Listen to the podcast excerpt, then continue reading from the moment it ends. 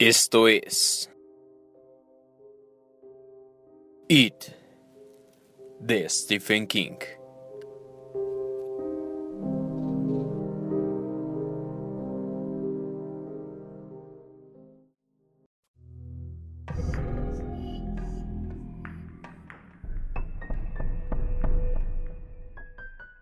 Cuatro. Sin poder dormir, acosado por las pesadillas, un niño llamado Mike Hanlon se levantó un poco después del alba en el primer día de vacaciones. Había una luz pálida, arropada en una niebla densa y baja, que se levantaría a eso de las ocho, quitando la envoltura a un perfecto día de verano. Pero eso sería más tarde. De momento el mundo era todo gris y rosa, silencioso como un gato en la alfombra. Mike, vestido con pantalones de pana, camiseta y zapatillas de deporte negras, bajó la escalera. Desayunó un bol de cereales Wheaties.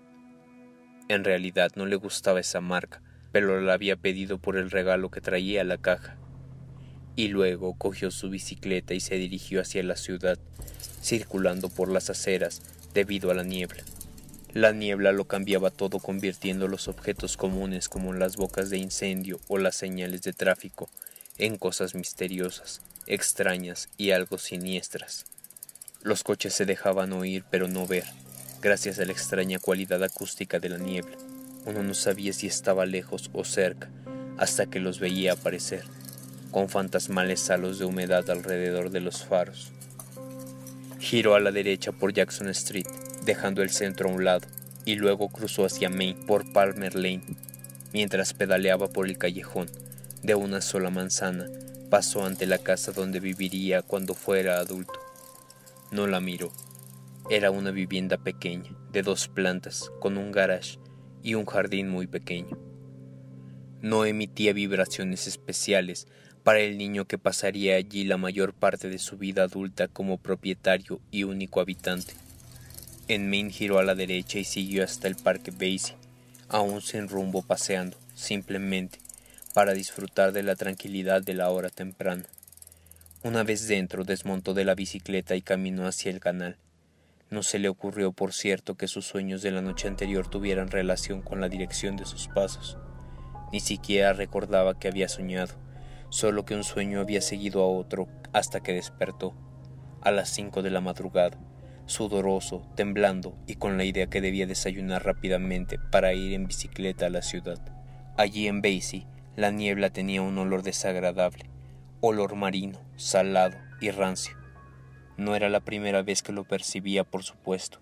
En las nieblas del amanecer, muchas veces en Derry se olfateaba la presencia del océano, aunque la costa estaba a 60 kilómetros de allí. Pero el olor de esa mañana parecía más denso, casi peligroso. Algo atrajo su mirada. Se agachó para recoger una navaja barata, de dos hojas. Alguien había grabado en el flanco las iniciales de E. C. Mike. La contempló por un momento, antes de guardársela en el bolsillo. El que pierde llora, el que encuentra atesora. Miró a su alrededor. Cerca de donde había encontrado la navaja había un banco tumbado. Lo puso en posición correcta. Más allá del banco vio un sitio donde el pasto estaba aplastado y a partir de allí dos surcos. El césped ya comenzaba a levantarse, pero los surcos aún eran nítidos. Se alejaba en dirección al canal y había sangre. El pájaro. Acuérdate del pájaro, acuérdate del... Pero no quería acordarse del pájaro. Por eso apartó la idea. Una pelea de perros. Eso es todo. Uno debe de haber salido malherido. Era una idea convincente, pero por algún motivo no lo convenció. Los recuerdos del pájaro insistían en volver, el que había visto en la fundición Kitchener, un ejemplar que Stanuris nunca habría hallado en su libro sobre aves. Basta, vete de aquí, se dijo, pero en vez de irse, siguió los surcos. Mientras los seguía, concibió en su mente una pequeña historia. Era un caso de asesinato.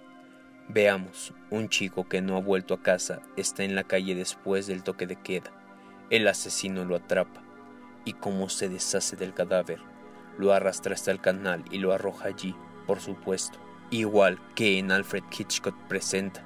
Las marcas que estaban siguiendo podrían, Sí, podían haber sido dejadas por un par de zapatos y bambas llevados a rastras. Mike se estremeció y miró a su alrededor intranquilo. La historia parecía excesivamente real. Y supongamos que no lo hizo un hombre, sino un monstruo, como en las historietas de terror, o en los libros de terror, o en las películas de terror, o en un mal sueño, en un cuento de hadas o algo así. Decidió que la historia no le gustaba.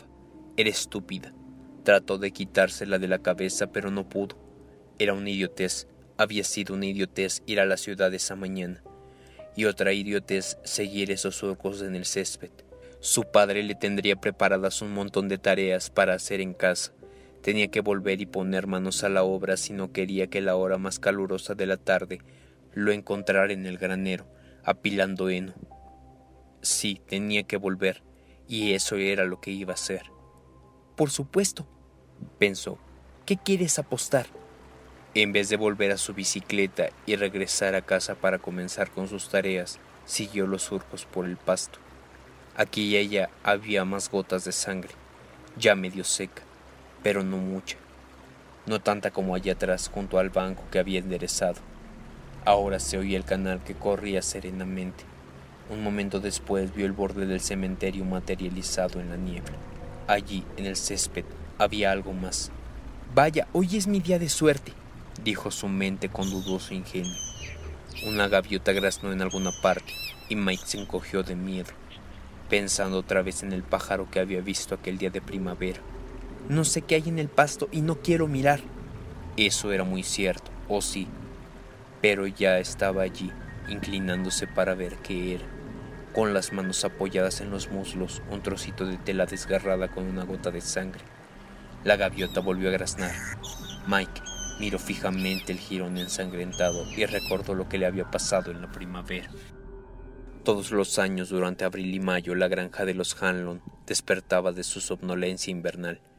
Mike reconocía la llegada de la primavera, no cuando en las ventanas de la cocina aparecían los primeros azafranes, ni cuando los niños empezaban a llevar sacos y canicas a la escuela, ni siquiera cuando los senators de Washington inauguraban la temporada de béisbol, sino cuando el padre le gritaba que le ayudara a sacar el camión del granero. La mitad delantera era un viejo automóvil Ford A, la de atrás una camioneta cuya trasera estaba hecha con restos de la puerta del gallinero viejo. Si el invierno no había sido demasiado frío, entre los dos solían ponerlo en marcha, simplemente empujándolo casi abajo. La cabina no tenía puertas ni parabrisas. El asiento era la mitad de un viejo sofá que Will Hanlon había recogido en el vertedero de Derry. El pomo de la palanca de cambio era un picaporte redondo de vidrio. Lo empujaban camino abajo, uno de cada lado cuando empezaba a rodar con facilidad. Will subía de un salto, daba el contacto, pisaba el embrague y ponía la primera con la manaza cerrada sobre el pomo de la puerta. Después gritaba. ¡Empújame hasta que pase lo difícil! Soltaba el embrague y el viejo motor Ford tosía. Se ahogaba, lanzaba escupitajos y a veces arrancaba, con trabajo al principio, suavizándose después. Will rugía colina abajo hacia las granjas de Rolling y usaba ese camino de entrada para dar la vuelta. Si hubiera ido en dirección contraria, Botche loco, el padre de Henry Bowers, probablemente le habría volado la cabeza con el rifle. Después volvía haciendo bramar el motor sin silenciador, mientras Mike brincaba de entusiasmo, lanzando vítores. La madre a la puerta de la cocina se secaba las manos con un repasador y fingía un desagrado que en realidad no sentía. Otras veces el camión no arrancaba, entonces Mike tenía que esperar a que su padre volviera del granero, llevando la manivela y murmurando por lo bajo. Mike estaba muy seguro que en algunas de esas palabras murmuradas había palabrotas. En esos momentos su padre le inspiraba un poco de miedo. Solo mucho más tarde, durante las interminables visitas al hospital donde Will Hanlon agonizaba, descubrió que su padre murmuraba porque la manivela una vez lo había golpeado al escapar de su sitio, haciéndole un corte en la boca. ¡Apártate, Mikey! decía encajando la manivela en la base del radiador, y cuando el Ford A estaba por fin en marcha, decía que al año siguiente lo cambiaría por un Chevrolet, pero nunca lo hacía. Ese viejo híbrido Ford A aún estaba tras la casa, hundido en la hierba hasta los ejes. Cuando funcionaba con Mike sentado ya junto a su padre olfateando el aceite caliente y los humos del escape, entusiasmado por la brisa que entraba por el agujero sin vidrios, pensaba, ya está aquí la primavera, todos estamos despertando. Y en su alma se elevaba un hurra silencioso. Sentía amor hacia todo lo que le rodeaba, y sobre todo hacia su padre, que le sonreía exclamando, Sujétate, Mikey, allá vamos. Y volaba por la carretera con las ruedas traseras escupiendo tierra negra y arcilla gris. Los dos se bamboleaban dentro de la cabina, sobre el asiento sofá, riendo como tontos. Will hacía pasar el Ford A por la hierba alta del sembrado, que se reservaba para el heno, ya hacia el sembrado del sur patatas, el oeste maíz y habas, o el este guisantes, calabazas y calabacines. Los pájaros salían volando desde la hierba al paso del camión, chillando de terror. Una vez fue una codorniz la que alzó el vuelo, ave mágica, tan parda como los robles al avanzar el otoño. El explosivo zumbar de las alas se escuchó aún por encima del rugido del motor. Esos paseos eran la puerta de Mike Hannon hacia la primavera. El trabajo del año se iniciaba con la cosecha de rocas. Durante una semana todos los días sacaban el Fort A y cargaban la parte trasera de piedras que hubieran podido romper una hoja de arado cuando llegara el momento de abrir la tierra y plantar. A veces el camión se atascaba en el barro de primavera y Will mascullaba por lo bajo. Palabrotas, suponía Mike. Él conocía algunas de esas palabras y expresiones, pero otras como hijo de una gran ramera lo intrigaban. Había encontrado esa palabra en la Biblia, y hasta donde captaba la situación, una ramera era una mujer que venía de un sitio llamado Babilonia. Una vez decidió preguntárselo a su padre, pero el Fort A estaba hundido en el barro hasta los amortiguadores, de modo que decidió esperar mejor oportunidad, pues había nubes de tormenta en el ceño de su padre. Acabó consultándolo con Richie Tossier, y Richie le dijo que su propio padre le había explicado que una ramera era una mujer a la que se le pagaba para que tuviera relaciones sexuales con los hombres. ¿Qué quiere decir tener relaciones sexuales? preguntó Mike. Richie se había alejado apretándose la cabeza con las manos. En cierta ocasión Mike preguntó a su padre por qué, si todos los años pasaban abril cosechando piedras, siempre había más piedras en abril siguiente. Estaban de pie ante el vertedero, al atardecer del último día de la cosecha de piedras de ese año. Un camino de tierra apisonada, que no se merecía el nombre de carretera, iba desde el fondo del sembrado oeste hasta ese barranco, próximo a la ribera del Kentucky. El barranco era un confuso montón de rocas extraídas de año en año en los terrenos de Will. Will había contemplado esas malas tierras, que él había cultivado solo al principio, con la ayuda de su hijo después. Bajo esas rocas, él lo sabía, estaban los restos podridos de los tocones que él mismo había arrancado, de uno en uno, antes de poder arar. Encendió un cigarrillo y dijo, Según solía decir mi padre, Dios ama las piedras las moscas, las hierbas y a la gente pobre por sobre el resto de sus creaciones. Por eso hizo tantas de esas cosas. Pero es como si cada año regresaran. Sí, tienes razón, respondió Will. No cabe otra explicación. Una gaviota graznó al lado del Kentucky, en un crepúsculo oscuro que había dado al agua un color rojo naranja intenso. Era un graznido solitario, tan solitario que puso la carne de gallina en los brazos cansados de Mike. Te quiero, papá, dijo súbitamente, sintiendo ese cariño con tanta intensidad que las lágrimas le anegaron los ojos. Bueno, yo también te quiero, Mikey, repuso su padre y lo abrazó con fuerza. Mike sintió la tela áspera de su camisa contra la mejilla. ¿Y ahora te parece si volvemos a casa? Tenemos el tiempo justo para darnos un buen baño antes de que esa buena mujer sirva la cena. Ayú, asintió Mike y los dos rieron, cansados pero felices. Ya está aquí la primavera, pensó Mike esa noche al adormilarse en su cuarto, mientras sus padres miraban la tele en el cuarto vecino. Ha vuelto la primavera, gracias señor, muchas gracias. Y al volverse para dormir, dejándose caer en el sueño, oyó otra vez el grito de la gaviota. La primavera daba mucho trabajo, pero era hermosa. Terminada la cosecha de piedras, Will dejaba el Fort A entre el pasto crecido y sacaba del granero el tractor. Había llegado el momento de gradar. El padre conducía el tractor mientras Mike iba en la parte trasera, sujeto al asiento de hierro, y caminaba por un lado, recogiendo las piedras que le pasaban por alto para arrojarlas a un lado. Después se plantaba y finalmente venía el trabajo del verano, asada y más asada. La madre reparaba a Larry, Moe y Curly, los tres espantajos, mientras Mike ayudaba a su padre a hacer bramaderas para poner sobre cada una de las cabezas rellenas de paja. Una bramadera era una lata con ambos extremos cortados. Se ataba un trozo de cordel, bien encerado y tenso, atravesando el centro de la lata. Cuando el viento soplaba, provocaba un sonido escalofriante, una especie de graznido. Las aves no tardaban en descubrir que Larry, Moe y Curly no representaban amenaza alguna, pero las bramaderas siempre las espantaban. A partir de julio había que cosechar, además de asadonar.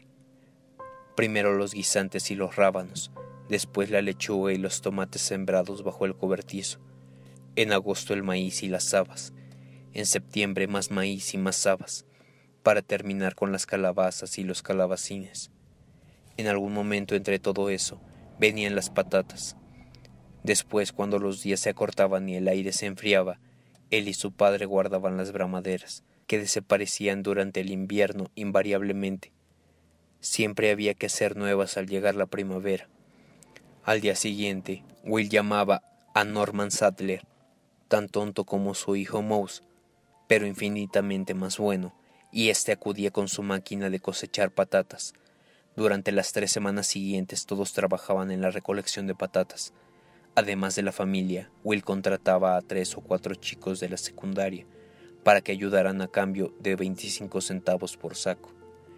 El Fort A recorría lentamente los surcos del sembrado sur, el más grande a escasa velocidad y con la trasera abierta, iba lleno de sacos, cada uno con el nombre de la persona que lo había llenado. Al terminar la jornada, Will abría su vieja billetera y pagaba a cada recolector en efectivo. También Mike y su madre recibían su paga. Ese dinero era de ellos. Y Will Hanlon nunca preguntaba qué hacían con él. Mike había recibido una participación del 5% de la granja al cumplir los cinco años. Edad suficiente, decía Will, para manejar una asada y distinguir entre la hierba y las plantas de guisantes. Cada año se le asignaba otro 1% pasado el día de acción de gracias. Will computaba los beneficios de la granja y deducía la parte de Mike, pero el chico nunca veía un centavo de ese dinero pues él se lo depositaba en su cuenta de ahorros para la universidad y no se tocaría bajo ninguna circunstancia. Al fin llegaba el día en que Normie Sadler volvía a su casa con la cosecha de patatas.